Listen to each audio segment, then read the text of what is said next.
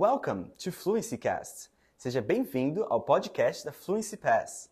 Hoje você vai ouvir um novo diálogo relacionado a vocabulários e gramáticas aprendidos do Questions, a maior comunidade online de perguntas e respostas sobre inglês do Brasil.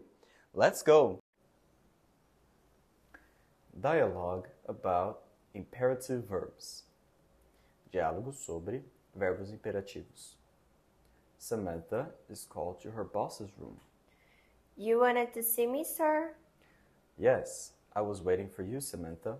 Please, take a seat. But watch your step. We just finished mopping the floor. Okay. What do you want to talk about? Um, I would like to talk about the projects that we've done this month. Sure, go ahead. I need you to bring me data about the profits. We have to start thinking about the next steps and send the budget plans to the responsible area. Of course, boss. Can I do it tomorrow? I have so many things to do today. Do it today, please. Oh, and don't you use your cell phone inside the office, please. You know we can only use it in the hall. Sorry for that. I won't do it anymore. Thanks, Samantha.